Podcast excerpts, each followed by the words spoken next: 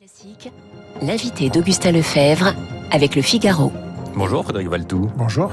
Vous êtes euh, président de la Fédération hospitalière de France, l'organisme qui regroupe euh, les hôpitaux et les EHPAD. Vous êtes aussi maire Agir de Fontainebleau. Euh, depuis ce matin, il faut le pass sanitaire pour entrer à l'hôpital. Est-ce que tout est prêt? Tout est prêt, avec sans doute quelques jours de, mise en œuvre et de, de, comme pour toutes les organisations. Mais aujourd'hui, tout est prêt parce que ça a été anticipé. Euh, et effectivement, ce sont des nouvelles règles qui vont s'imposer, qui vont, euh, euh, qui, qui vont, voilà, pour lesquelles une organisation a été mise en place, avec quand même une, nuance importante qu'il faut marteler, c'est que tous ceux qui ont besoin de soins, notamment de soins urgents, échappent à la règle du pass sanitaire, avec aussi un certain nombre d'exceptions lorsqu'il s'agit d'enfants et d'aller visiter les enfants. L'important était que euh, euh, liberté soit donnée euh, aux équipes dans les hôpitaux et mmh. aux équipes médicales. Et effectivement, c'est le choix du médecin qui dira si tel ou tel patient qui se présente à l'hôpital, soit parce qu'il a un rendez-vous, soit parce qu'il a besoin de, soins immédiats, il pourra apprécier la réalité de, de ça, la situation. Ça veut dire qu'il va y avoir un, un, examen médical. Alors il y en a déjà pour pour à l'entrée des urgences, mais il va y avoir un, une espèce de pré-examen médical pour non, entrer. C'est pas, pas un pré-examen médical, mais selon les situations, euh, eh bien, euh, on pourra, le médecin pourra dire si euh, telle personne relève effectivement de, de l'urgence et, et, et, de la règle du pass euh, sanitaire ou, ou, de la règle du pass sanitaire. Mmh. Donc, euh, c'est vraiment cette souplesse qui, qui, qui, était nécessaire et plutôt d'avoir une liste des cas pour lesquels il faut le pass sanitaire et puis des cas pour lesquels on échappe au pass sanitaire. Eh bien, c'est au, médecin d'apprécier la, la, la, réalité de, de la situation. Est-ce que vous craignez que cette nouvelle règle éloigne certains de l'hôpital, certains qui auraient besoin de soins? Je ne pense pas. Je pense que là aussi, tout les, patients qui ont des rendez-vous dans les prochains jours, parce que pour des, des, consultations, pour des examens, ont tous été prévenus euh, d'ores et déjà qu'ils devaient, euh, lorsque ces rendez-vous dits programmés, euh, arriver avec leur passe leur passe sanitaire.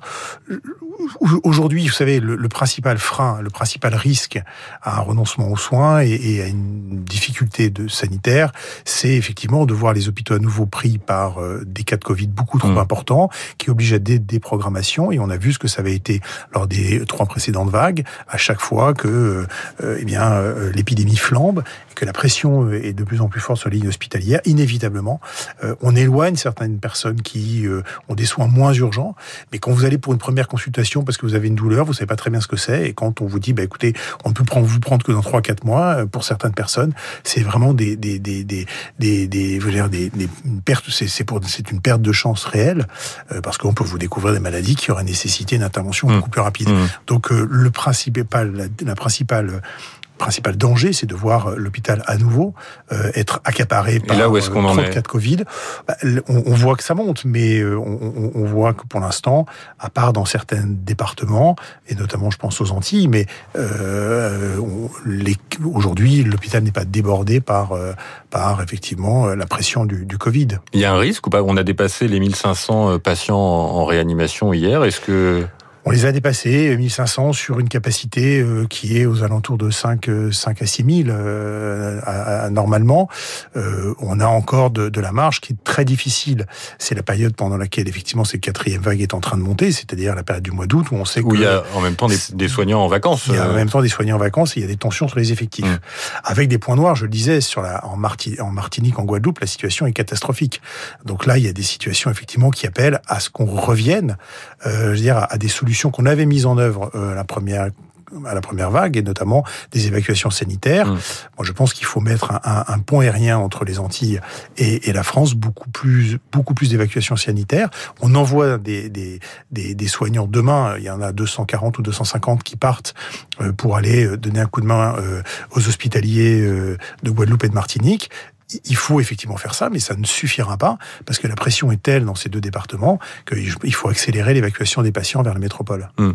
La métropole, euh, le plan blanc a été déclenché euh, dans plusieurs régions du Sud-Est. Quelles, sont les, prochaines euh, où ça pourrait être le cas, enfin les, prochaines régions à surveiller? Alors moi je suis pas devin, mais on voit que partout la pression monte, donc sans doute qu'il y a dans les prochaines, dans les 15 prochains jours, d'autres régions dans lesquelles les plans blancs vont être activés. C'est quoi un plan blanc?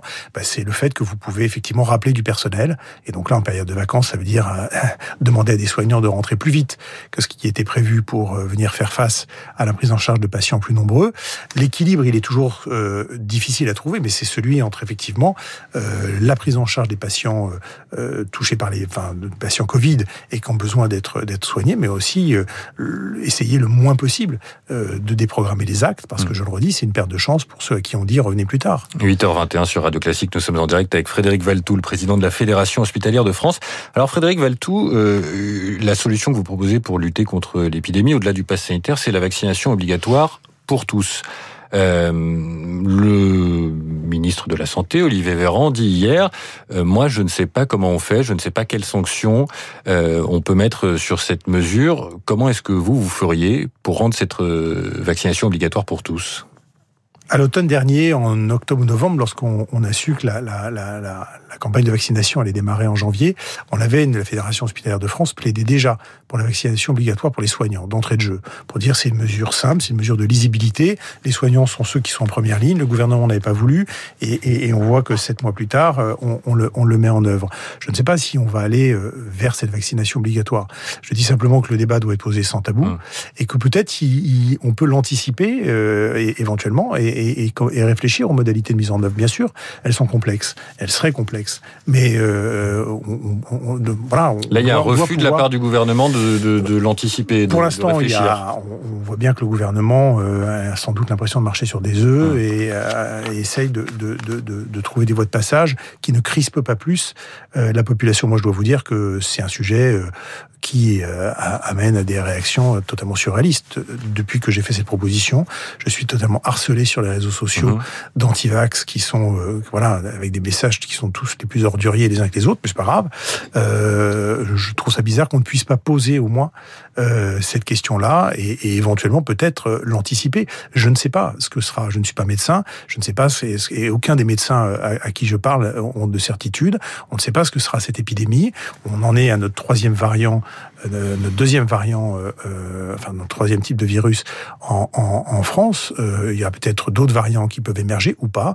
Je ne sais pas. En tout cas, on sait qu'on a une arme simple et efficace qui est la vaccination. Mmh. Et, et, on voit aujourd'hui que les personnes qui sont à l'hôpital, en France comme dans d'autres pays, qui retournent à l'hôpital à l'occasion de cette nouvelle vague, ce sont des gens qui ne sont pas vaccinés. Et on voit que si les Antilles sont aujourd'hui autant, autant touchées, c'est parce qu'il y a un peu plus de 15% seulement de personnes vaccinées dans ces, dans ces départements. Mais... Donc le lien entre la non-vaccination et effectivement les formes graves de ce, de, de, de, de cette, de ce virus, euh, il est clairement établi.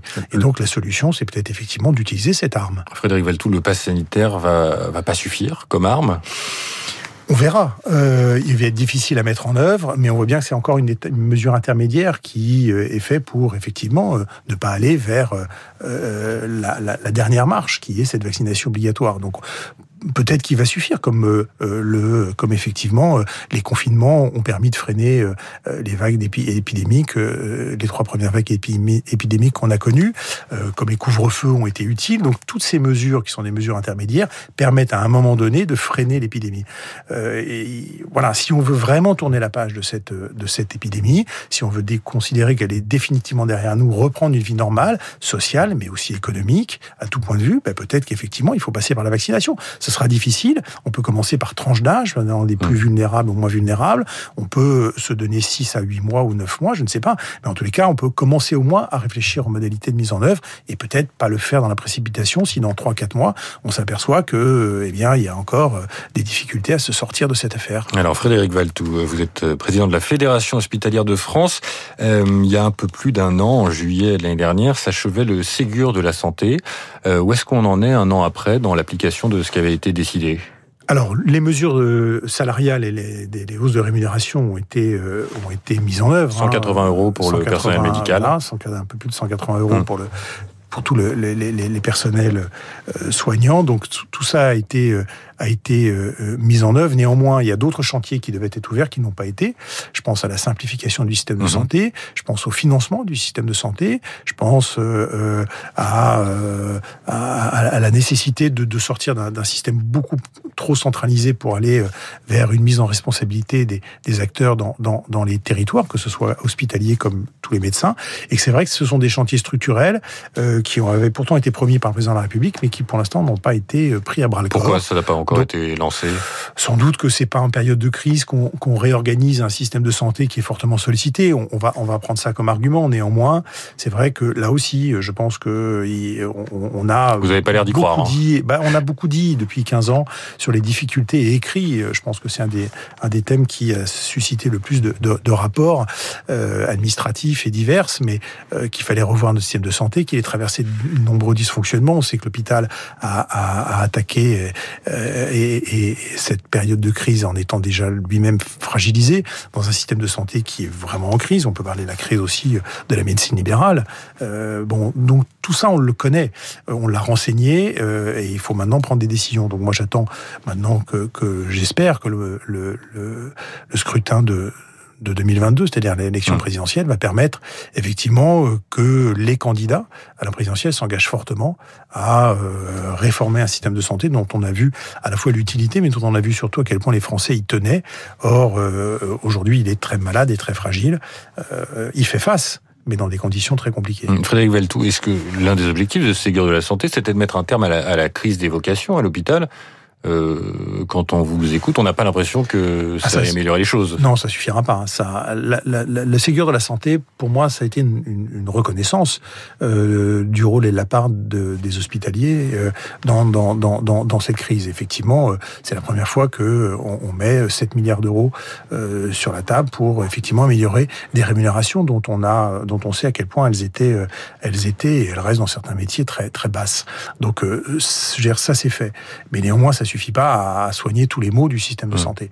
Et donc, il, faut maintenant euh, y même penser, alors ça sera le de, après la crise, mais il faut penser effectivement à une, réforme de ce système de santé pour attirer effectivement des, jeunes pour les, dans, dans, dans, tous les, dans tous les, les métiers.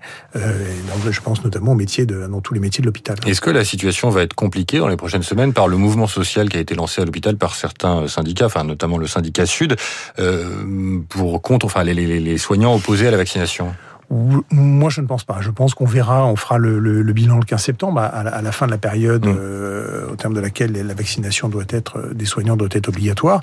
Mais je pense qu'on on, on verra que dans la immense majorité euh, effectivement, tous les soignants se sont fait se sont fait vacciner.